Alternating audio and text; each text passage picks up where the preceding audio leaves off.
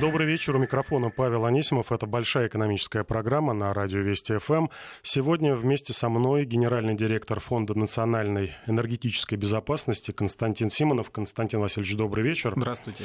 Э, начнем с темы, которая, наверное, сегодня в топах. Экономическая тема. Это э, то, что Киев э, не исключил возможности вернуться к закупкам российского газа, если точка учета, по словам вице-премьера украинского, э, будет перенесена с западной на восточную границу э, Украины. Было много комментариев и экспертов, и в том числе «Газпром» тоже прокомментировал. В частности, представитель компании предположил, что украинский чиновник, возможно, имел в виду не точку учета, а точку сдачи газа покупателям, поскольку поскольку вот в этой формулировке э, не конкретной Киева о закупках газа э, была такая неточность, очевидно, некорректно. О чем идет речь? Это первый вопрос. Второй вопрос, э, почему сейчас Киев все-таки вернулся к вопросу закупок газа у России?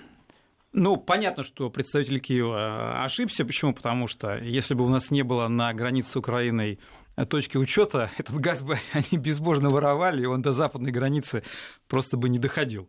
Поэтому, конечно, при входе в украинскую замечательную газотранспортную систему ведется учет объемов э, и сравниваются объемы на одной границе и на другой, для того, чтобы этот газ просто не воровался. А, но речь идет, конечно, о той идее, которую еще несколько недель назад высказал Порошенко, а именно идея о том, что европейские покупатели должны российский газ получать не на границе Украины и Европейского Союза, ну, а напомню, что это старая граница Советского Союза и других стран. И, собственно, исторически как раз э, эти контракты и заключались на этой границе. Ну, а потом уже когда Украина стала независимым государством, эти точки так в контракте и оставались. Э, Украина считает, что надо перенести вот эту точку продажи европейским покупателям на границу России и Украины. То есть, по версии Киева, европейские компании должны этот газ покупать на э, границе между Россией и э, Украиной. Вот. Э, казалось бы, для нас тут нет... Да, вот вопрос, вроде а в чем бы... разница, там или здесь продавать?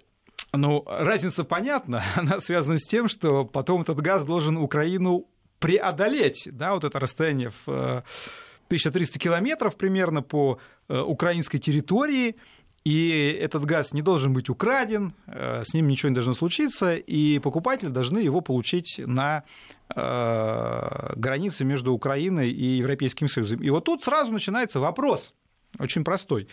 Кто возьмет на себя ответственность за транзит газа через такую замечательную страну, как Украина?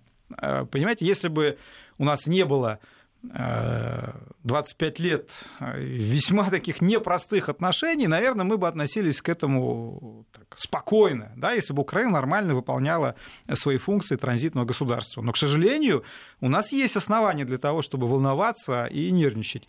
И на самом деле эти основания есть и у европейских компаний. И вот интересно, что Порошенко это предложение сделал уже, ну как, уже, по-моему, больше месяца прошло ни одна европейская компания никакого энтузиазма относительно того, что хорошо мы будем, попросим «Газпром» нам отдавать газ на э, российско-украинской границе, и мы готовы это сделать, не проявила. По очень простой причине.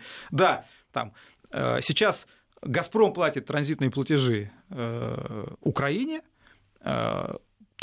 компании, которые вроде как должны брать газ на российско-украинской границе, будут тоже платить эти платежи Украины, но это означает, что весь вот этот маршрут 1300 километров, это их риск будет. Сейчас это риск «Газпрома».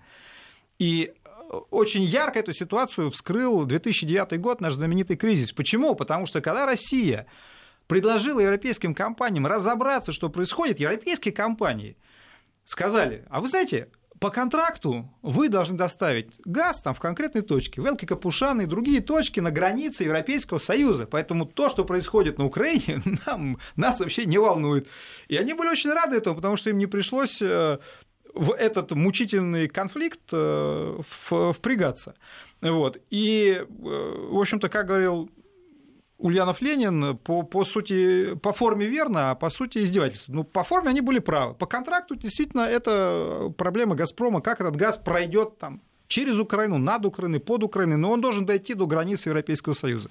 Поэтому ни одна европейская компания восторга от этой блестящей в, кавычке, в кавычках идеи Порошенко не высказала. Он-то апеллирует к тому, что, дорогие европейцы, отличная идея, теперь будете брать газ и платить нам. Там, не «Газпром», да, не, не подождите, это значит, что теперь мы с вами будем, что ли, э, то есть мы ничего на этом не заработаем, да, а, а колоссальные риски транзитные «Газпром» переложит на наши плечи. Зачем нам это нужно, думают европейцы. Поэтому э, кажется, что Россия против, на самом деле, прежде всего против европейских потребителей, потому что им эта головная боль не нужна. Что касается России, предложение, в общем-то, Э, оно, на первый взгляд, может быть и не такое плохое, если бы оно было высказано лет 20 назад. Потому что, на самом деле, э, вот в тот период времени такие варианты обсуждались.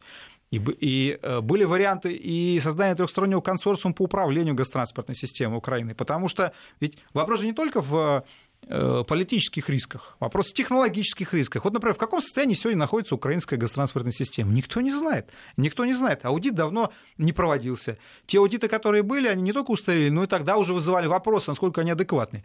Вот мы так грубо считали износ э, по основным маршрутам через Украину. Вы знаете, вот у нас получились удивительные цифры.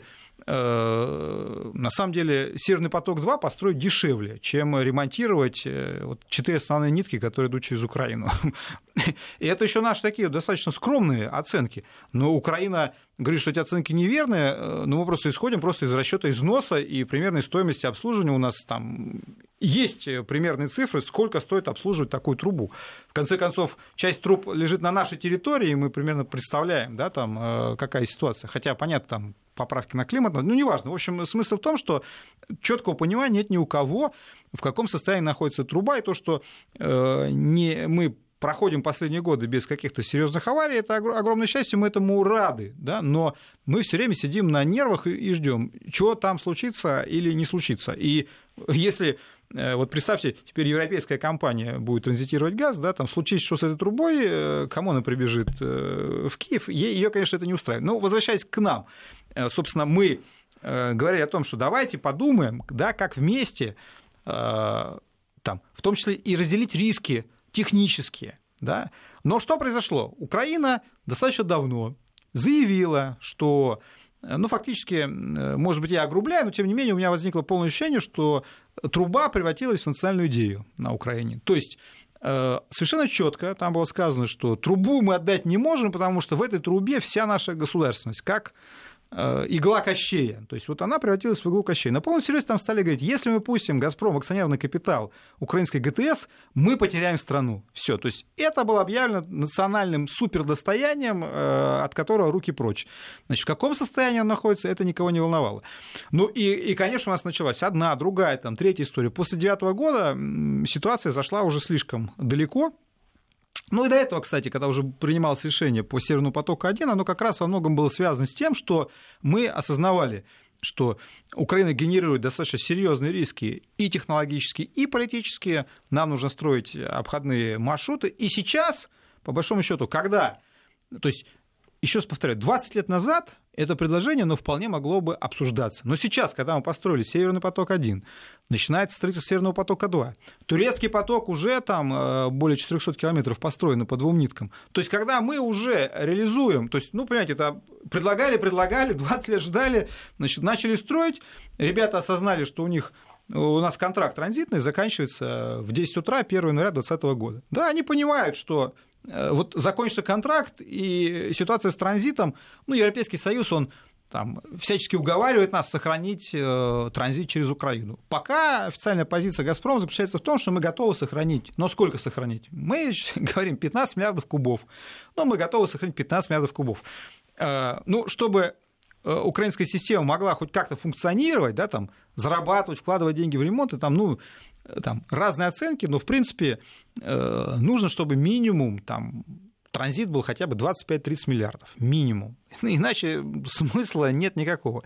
Э, но мы тоже, почему должны гарантировать такой объем прокачки, если э, нас все время кормили какими-то обещаниями, шантажировали нас все время, постоянно намекали там на создания каких-то проблем и создавали эти проблемы, как в девятом году. И теперь, когда мы уже от этого устали, когда уже есть варианты фактически ликвидации Украины как транзитной страны, причем не только эти варианты политически мотивированы, они мотивированы и финансово, потому что транзит сегодня по Северному потоку Газпрому обходится э, дешевле, чем транзит через Украину. То есть, в, потому что он платит, там даже тариф дешевле получается. Это при том, что он платит сам себе и возвращает эти инвестиции. И, естественно, эта схема, она более коммерчески привлекательная. И когда у нас появляются коммерчески более привлекательные схемы, когда э, мы убираем э, риски, благодаря этим схемам появляется Порошенко, говорит, ребята, не хотите, значит, газ продавать на этой границе, давайте мы сохраним. Мы понимаем его логику. Э, Украина, как вы знаете, сейчас реализует курс на полный разрыв отношений с российской экономикой, кроме трубы. Вот это тоже интересно. Говорит, мы не будем торговать с страной-оккупантом, как говорит Порошенко. Мы отказываемся от всего. Значит, от трубы. Не от трубы мы не отказываемся. Значит, вот трубу оставляете, хотя, казалось бы, странно. Но если ты такой уже патриот Украины и говоришь, что Россия это зло, почему тогда скажи честно, что и труба тоже тогда давайте все, 20 год и, и трубы не будет. И мы, в общем-то, с этим подходом-то не спорим, пожалуйста, у нас уже есть альтернативы. Но он этого не делает, и э, возникает вопрос, да, где вы были раньше, Э, почему надо было ждать, когда уже все эти механизмы запущены? И сейчас, собственно, конечно, в предложении Порошенко нет ни малейшего смысла, но, еще раз повторю, самое-то главное, что европейские компании, которые приобретают наш газ, совершенно не собираются в эту э, схему играть, потому что прекрасно понимают, что это означает, что теперь головная боль под названием Украины, это будет их головная боль, а не головная боль «Газпрома». Э, слушатели наши задают вопросы. Напомню, координаты 5533 это смс-портал и плюс 7 903 176 3 63 это WhatsApp. Э, Виктор из Петербурга делает выводы, что точка учета продажи газа на нашей границе для того, чтобы э, не покупать реверсный газ и еще брать за транзит.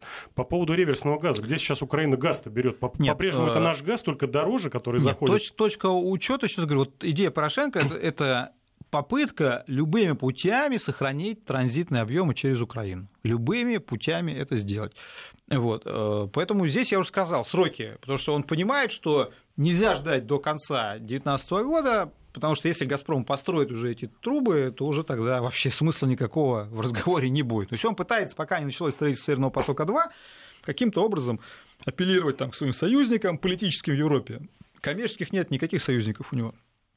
Вот. Что касается вашего вопроса, где Украина берет газ, ну, это тоже не является секретом. Украина берет газ э, по так называемому реверсу. По-прежнему, то есть схема не изменилась. Ну а э, Украина гордо заявляет, вы знаете, что она вот э, фактически уже прошлую зиму, как она гордо говорит, жила без российского газа. Ну как без российского газа? Все, по-моему, уже знают от мала до велика, что все равно это российский газ. Просто это российский газ, который сначала доходит до Европы, а потом возвращается через разные там, э, в основном через, э, через Словакию он возвращается на территорию Украины. И Украина гордо заявляет, что она потребляет реверсный газ, но вы же понимаете, что если газ там вы российский газ поставили в Европу, ну, можете, конечно, его назвать там словацким газом, хотя, мне кажется, все на Украине прекрасно знают, что Словакия, например, газа не добывает. Ну, какой может быть словацкий газ? Ну, то есть, ну, что мы купим там, не знаю, бананы в Эквадоре и будем продавать их как российские. Ну, все знают, что в России не растут бананы, хотя мы, наверное, тоже можем теоретически кому-нибудь там их подумать о реэкспорте. Вот. Э, в этом плане газ остается российским, при этом Украина достаточно серьезно нарастила объемы в этом году реэкспорта. По ее оценкам, вообще вот за э, собственно, 9 месяцев текущего года э, реэкспорт вырос аж в два раза. Э, то есть в этом плане, ну, Украина чуть лучше подготовилась к отопительному сезону. И, кстати, и слава богу, что называется, потому что вот многие там, мы часто анализируем цифры по объему газа в подземных хранилищах Украины, и э, просто фиксируем, что, например, в прошлом году, скажем, э, отопительный сезон Украина встречалась с рекордно низкими объемами газа. Там ниже 15 миллиардов, 14,7 э, был объем. Вот, по нашим оценкам, там 2-3 миллиарда не хватало и могло не хватить. Благодаря теплой погоде, и что эта зима была теплая на Украине, что предыдущая зима была теплая на Украине, то есть, э, слава богу, никакого катаклизма не случилось. Многие просто нам говорят, вот вы э, говорили о том, что украинская э, там, система не подготовлена к зиме, а она прошла. Типа, вы не правы. Во-первых, мы никогда не говорили, что она не пройдет эту зиму, и наоборот, вот всячески желаем Украине, чтобы она спокойно перезимовала по той простой причине, что если начнется там коллапс, мы же прекрасно понимаем, что произойдет. Дальше Где начнется, газ? конечно, начнется воровство газа из трубы. Мы это прекрасно понимаем. Зачем нам Проходили нужна уже. сейчас эта головная боль? Мы всячески, наоборот, пытаемся избежать этой истории. И в этом плане вот совершенно у меня нет какой-то там какого-то злорадства. Дай бог, чтобы и эту зиму они прошли спокойно, тем более, что в этот раз там на миллиард больше они закачали газа, а отопительный сезон еще не начался, там 15 с чем сейчас запасы. Украинские власти обещают 16, ну, скоро уже начнется отопительный сезон. Вот. Э, опять же, это маловато в целом, маловато, потому что Погода вещь такая непредсказуемая. Вот, скажем, осень была теплая в Европе. Что будет зимой, мне сказать сложно. Но еще раз повторяю, хорошо, если они пройдут без сбоев. Мы совершенно не заинтересованы в том, чтобы начался там развал транзита. Тем более, что, вы знаете, в этом году э, «Газпром» поставит еще один рекорд Э, по поставкам газа в Европу. В прошлом году 180 – это абсолютный рекорд.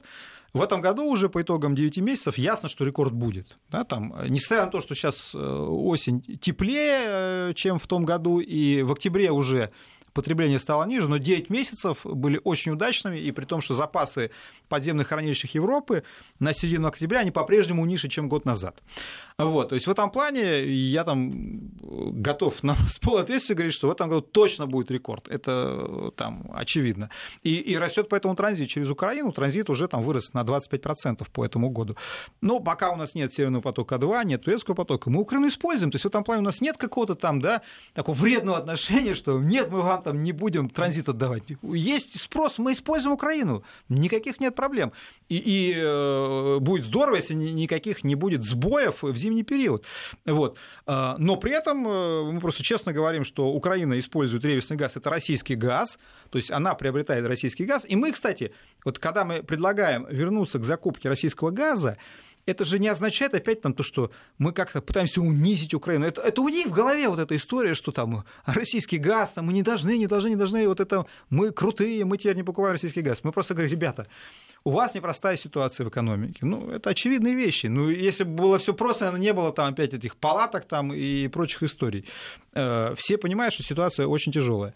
Значит, Украина теряет э, там более 100 миллионов долларов в год на реверсе. Потому, почему? Потому Я что видел она... цифру, что реверсный газ, э, наш же российский, обходится на треть дороже Украине, чем если бы она закупала Зависит напрямую. от периодов, но в целом вы же прекрасно понимаете, что он по определению не может быть дешевле. Я же объяснил его э, механику. Это российский газ, который покупает Европа и потом продает на Украину. Он не может по определению быть дешевле, чем российские поставки. Но это же очевидно, хотя потому, что э, вы этот газ все равно он, понимаете, там цена э, поставок на Украину, она же все равно, вы помните, там, да, был контракт 2009 года.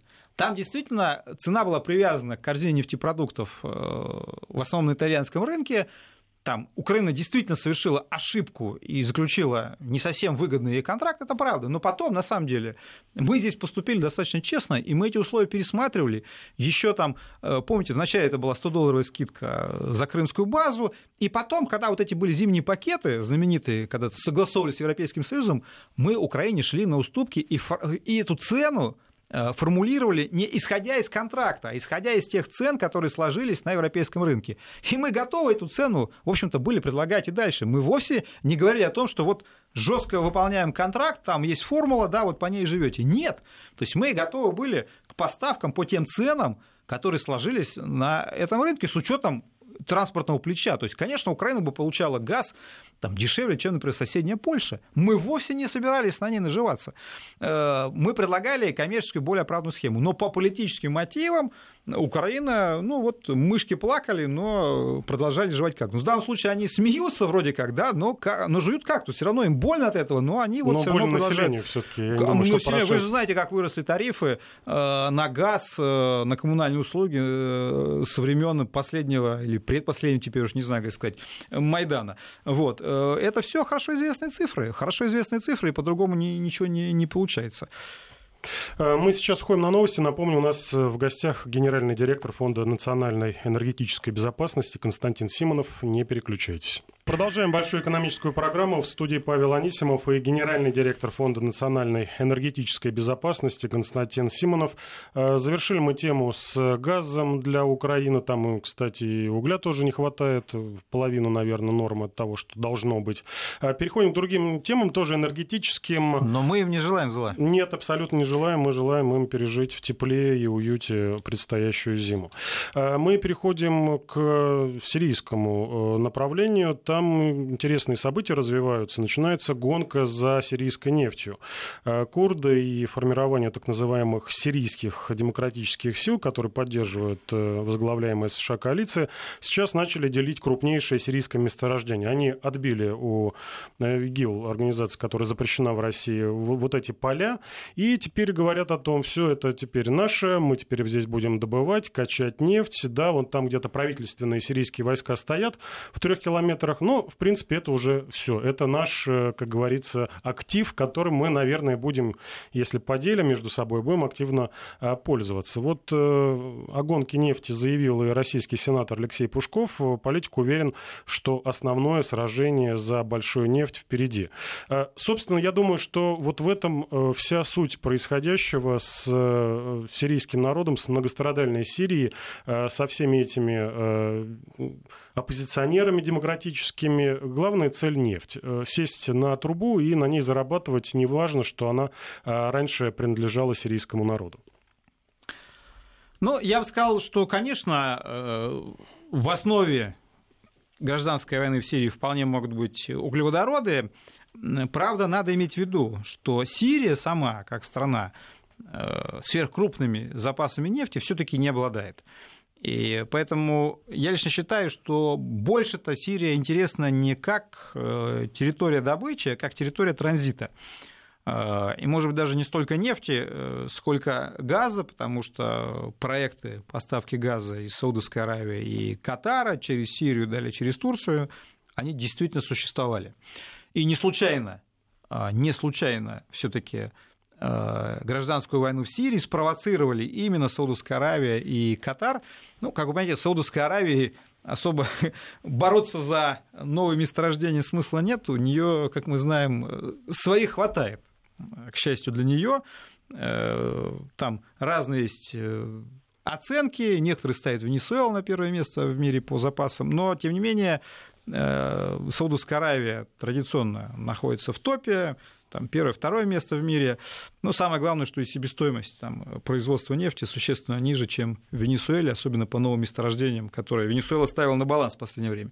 А, поэтому я бы там говорил бы скорее про вот эту сирийско иракско-курдскую историю, потому что вот вы действительно справедливо сказали, что с одной стороны курды получили контроль над э, сирийскими нефтяными проектами, а в это время, э, как мы знаем, иракское правительство центральное э, ведет попытку перехвата управления над, собственно, нефтяными полями в самом иракском Курдистане. Ну, известно наступление на Киркук, которое всю прошлую неделю обсуждалось, и э, вот после референдума о независимости и после попыток курского руководства обострить э, проблему своей автономии, э, иракское руководство, в свою очередь, довольно жестко и быстро прореагировало и э, стало захватывать уже нефтяные месторождения в иракском Курдистане. А там как раз, вот там как раз запасы действительно колоссальные,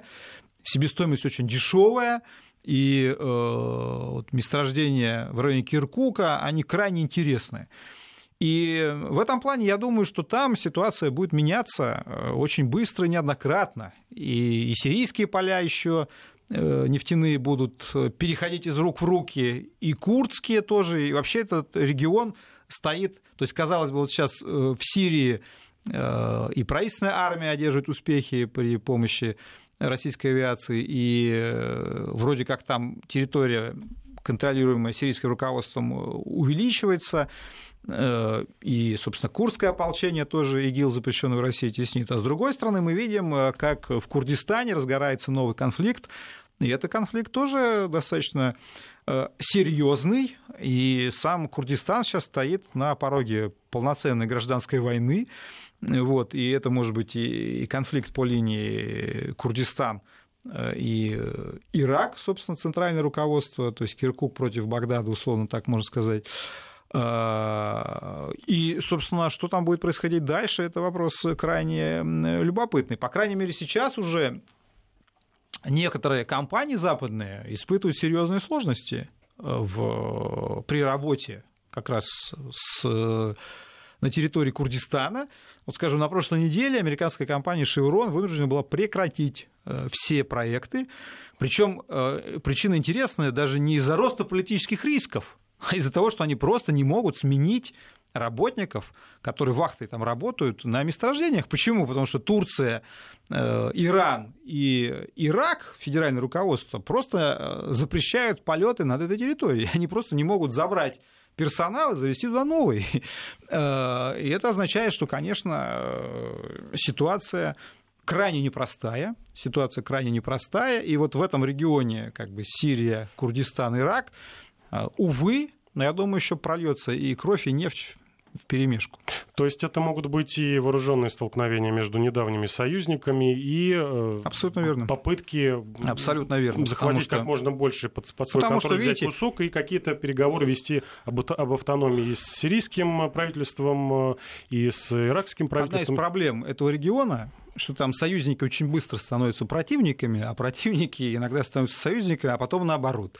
Вот. И Прекрасно помните там историю еще при Саддаме Хусейне, собственно, как он с курдами сначала их уничтожал, потом, кстати, договаривался, и как там курды с курдами, э, у них же до сих пор там внутренний конфликт идет э, внутри иракского Курдистана, а плюс еще есть турецкие курды. То есть в этом плане там э, все в, в режиме очень быстрого изменения, и, к сожалению, э, ну, может быть, я скажу рисковато, но мне кажется, что предательство является частью просто политической культуры этого региона. И массово могу привести примеров э, того, как это происходило. И, кстати, даже та же Саудовская Аравия с Катаром, которую мы упоминали, ведь они тоже уже неоднократно уже успели поссориться, хотя они вместе всю эту кашу там начали заваривать. И сейчас до сих пор не решен этот конфликт. То есть в этом плане там э, все друг друга постоянно предают, и в этом плане кто там союзник, кто враг, э, все это меняется с калейдоскопической быстротой. А, ну, тема автономии, она популярна, и популярна не только в этом регионе, и, да, и в Европе с недавних пор э, тоже такая стала э, модная вещь. Я имею в виду автоми... такие настроение отделиться, вернее, получить больше автономию в Италии прошли совсем вот недавно, э, прошел референдум э, в э, провинциях Венета и Ломбардии, где жители вот этих богатых регионов, а это треть всего ВВП Италии, по сути, тоже, если грубо говорить, отказались кормить бедный юг. Они хотят больше автономии, они хотят, чтобы сократить свои выплаты в центральную казну, как минимум в половину, чтобы больше оставлять себе и тем самым развиваться, жить лучше, чем живут э, их в принципе, сограждане э, на юге. Э, Константин Васильевич, зачем вот вообще Венеция и Милан требуют автономии от Италии? Может быть, вы что-то еще добавите? И для Евросоюза вот эти сигналы. Мы видели Каталонию, достаточно неприятная сейчас ситуация там развивается. И вот такие предпосылки для скажем так, отделения, ну, такого, может быть, только финансового, да, богатых регионах севера Италии от э, страны. О чем это говорит и какие последствия могут быть для Евросоюза вот от этих всех э, движений? Ну, собственно, вы сказали ключевую причину, э, почему это происходит. Ключевая причина очевидна. Богатые регионы не хотят кормить бедные. Ну, до этого кормили. И вы можете действительно призывать их к социальной ответственности, к гражданской, политической ответственности, апеллировать к тому, что мы все-таки единая страна. Э, но в ситуации, когда э, в экономике не все так хорошо, очевидно совершенно, что эти проблемы обостряются. Вы можете Э, отчислять больше денег в бюджет республики, когда у вас ситуация неплохая. Но когда начинаются сложности, несмотря на то, что Европейский Союз там, с точки зрения статистики выглядит не так плохо в последнее время, но это с точки зрения статистики. Э, я не сторонник алармистского подхода к Европе. Вы знаете, что многие там, опять же, с сарказмом ожидают развала Европейского Союза. Европейский Союз, конечно, это все-таки не колосс на глиняных ногах, и там есть потенциал выживания, но при этом, э, когда там говорят, да ну, ерунда, там, все это чушь собачья, Европейский Союз как стоял, так и будет стоять, такой подход, он тоже является, э, ну, слишком таким розовым э, и видит все слишком в розовых тонах, потому что, конечно, проблемы есть, и то, что там, раньше было возможным, теперь вызывает все больше вопросов. В Барселоне же то же самое, это же вопрос экономики. Мы прекрасно понимаем, что э, главная, одна из главных причин, она как раз связана с нежеланием делиться доходами, что как раз и приводит к акселерации процессов там, э, своей региональной гордости и так далее, так далее, так далее. Тем более, что мы прекрасно знаем, что э, все основные европейские страны, они довольно сложно построены, Вот. И там у многих регионов есть своя история, и не всегда связанная с той страной, в которой они сейчас проживают. И многие страны там имели другие границы, некоторые территории переходили из рук в руки. И, и в этом плане, скажем, э, в Австрии победил сейчас э, господин Курц, который в 31 год станет премьер-министром скоро Австрии, а у него в партнерах судя по всему, будет вот, э, австрийские радикалы, как их называют, да, австрийская партия свободы. Так вот, эта партия открыто ставит вопрос об отделении части Италии и переходе возвращения в Австрию. Ну, потому что она тоже, там, часть Италии раньше была австрийской, да, и в этом плане мы знаем, что это, и это тоже, как бы, да, вот эти все э, процессы, они запускаются. Вот, э, ну, наверное, после перерыва, да? Да, продолжим. продолжим. Э, сейчас уходим на новости. Константин Симонов в нашей студии, не переключайтесь. Павел Анисимов, это большая экономическая программа. Сегодня вместе со мной генеральный директор Фонда национальной энергетической безопасности Константин Симонов.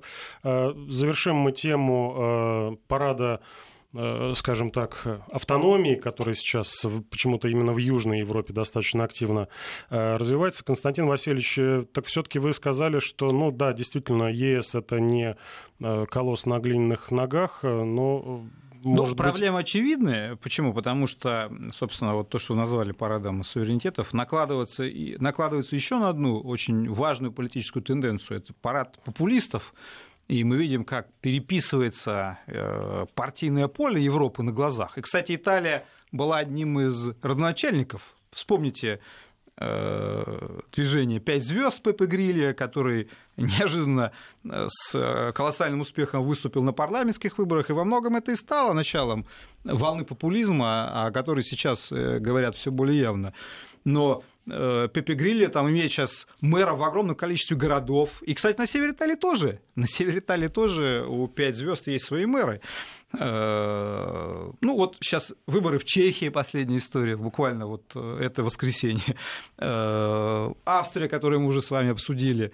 Пусть там и не новая партия победила, но сам типаж политика 31-летнего Необычно. господина Курца абсолютно новаторский, конечно. Вот. Полностью переписана фактически партийная история Франции на наших глазах. В Германии появляются новые проекты, некоторые вызывают шок, как альтернатива Германии, но тем не менее выступают очень успешно. То есть мы видим это абсолютно... Ну, я про Трампа уже молчу. Вот, это новая волна. Ну, Трамп, правда, не в Европе, но тем не менее это тоже э, вписывается в такой общий глобальный тренд. Это означает, что, конечно, если люди голосуют за абсолютно новые партийные проекты, за откровенно популистские проекты, это означает, что они недовольны.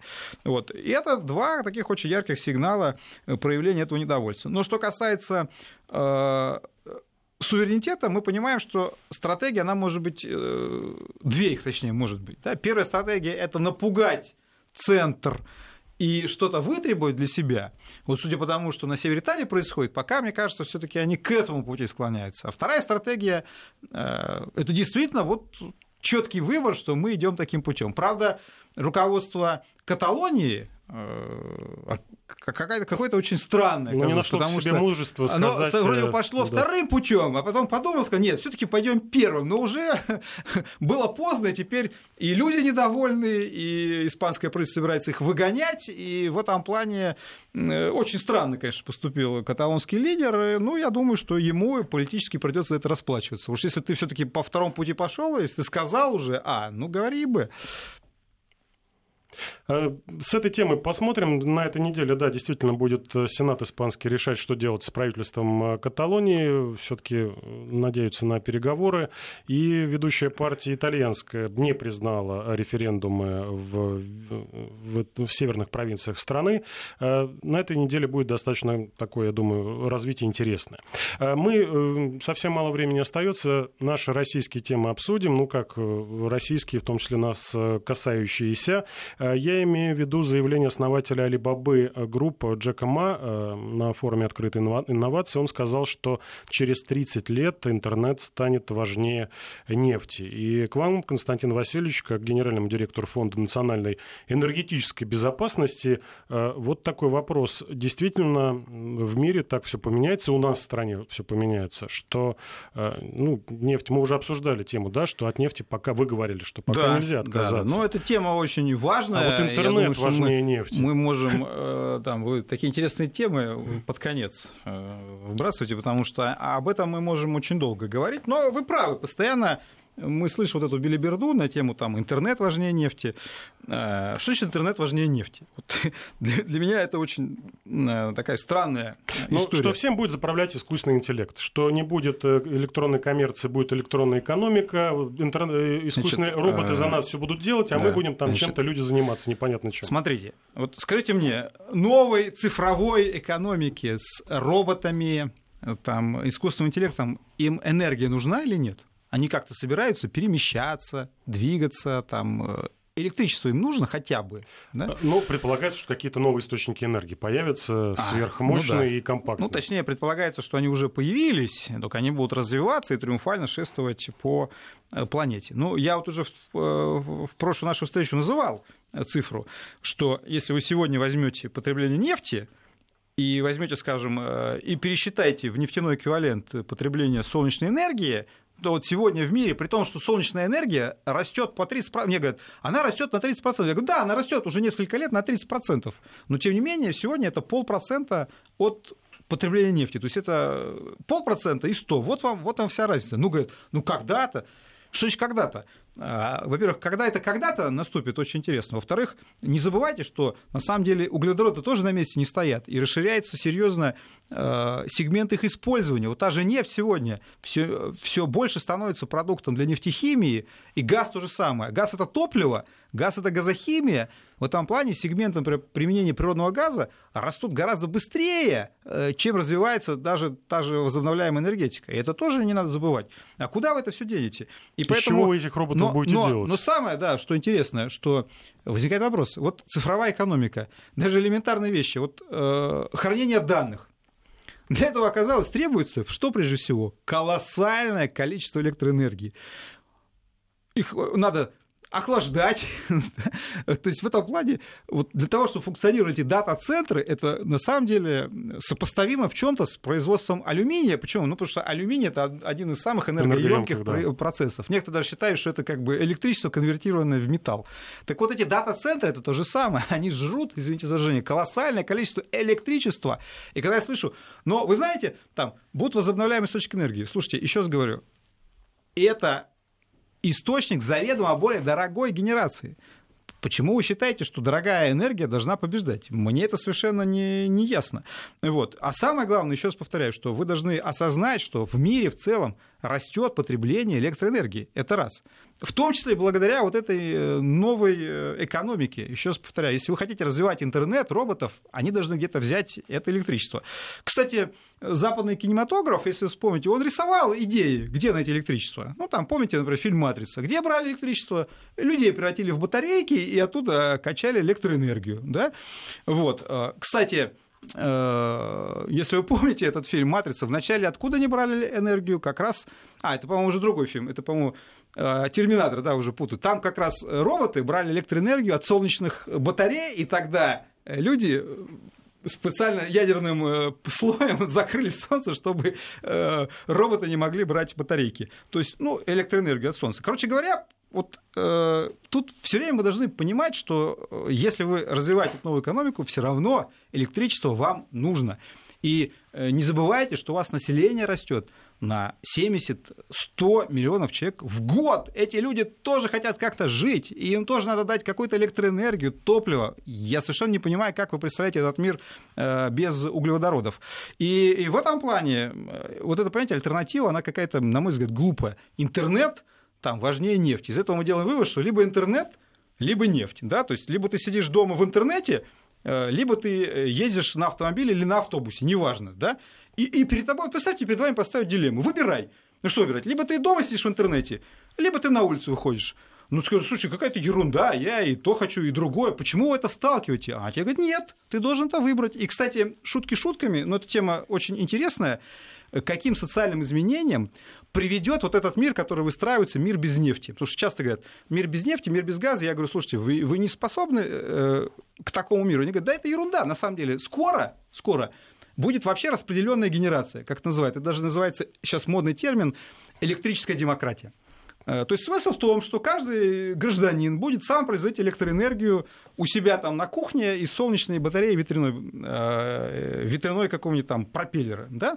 Значит, возникает вопрос, а этот человек, он собирается как-то э, выходить на улицу, а мне говорят, вы знаете, это будет новая эпоха, будет отрицательное потребление. То есть человеку вообще не надо будет ничего потреблять. Я говорю, как не надо будет продлить? Не надо, он будет жить в совершенно ином мире. Вот где интернет, видимо, важнее нефти. То есть он с утра залез в интернет, надел шлем, у него 3D-очки, он путешествует. То есть получается, что он за пределы квартиры который снабжается от пропеллера ветряного, ну, он и не выходит. Если вы такой мир выстраиваете, давайте тогда подумаем, к чему, каким социальным последствиям приведет искусственное стимулирование возобновляемой энергетики. И этот вопрос, кстати, не такой и праздный, и очень любопытный. Ну, ну я наверное, надеюсь, что мы как-нибудь с, вами, да, да. как-нибудь с вами к нему вернемся. Э, я коротко еще об одном важном, по крайней мере, для валютного рынка и курса рубля событии скажу. В пятницу заседание Совета директоров ЦБ, где будет решаться вопрос об ключевой ставки. Э, многие аналитики предполагают, что она снизится либо на четверть процента, либо на полпроцента до 8% э, годовых. Э, почему важно? Потому что от этого, естественно, зависят ставки и по вкладам, и по кредитам. И вполне возможно, что дальнейшее такое снижение, интенсивное ключевой ставки, подтвердит слова Германа Оскаровича Грефа, который говорил, что при такой низкой инфляции 5% годовых по ипотеке – это вполне себе обозримое уже э, будущее. Я благодарю нашего гостя. В студии Вести ФМ был генеральный директор Фонда национальной энергетической безопасности Константин Симонов и я, Павел Анисимов. Прощаемся с вами. Всего доброго, до свидания.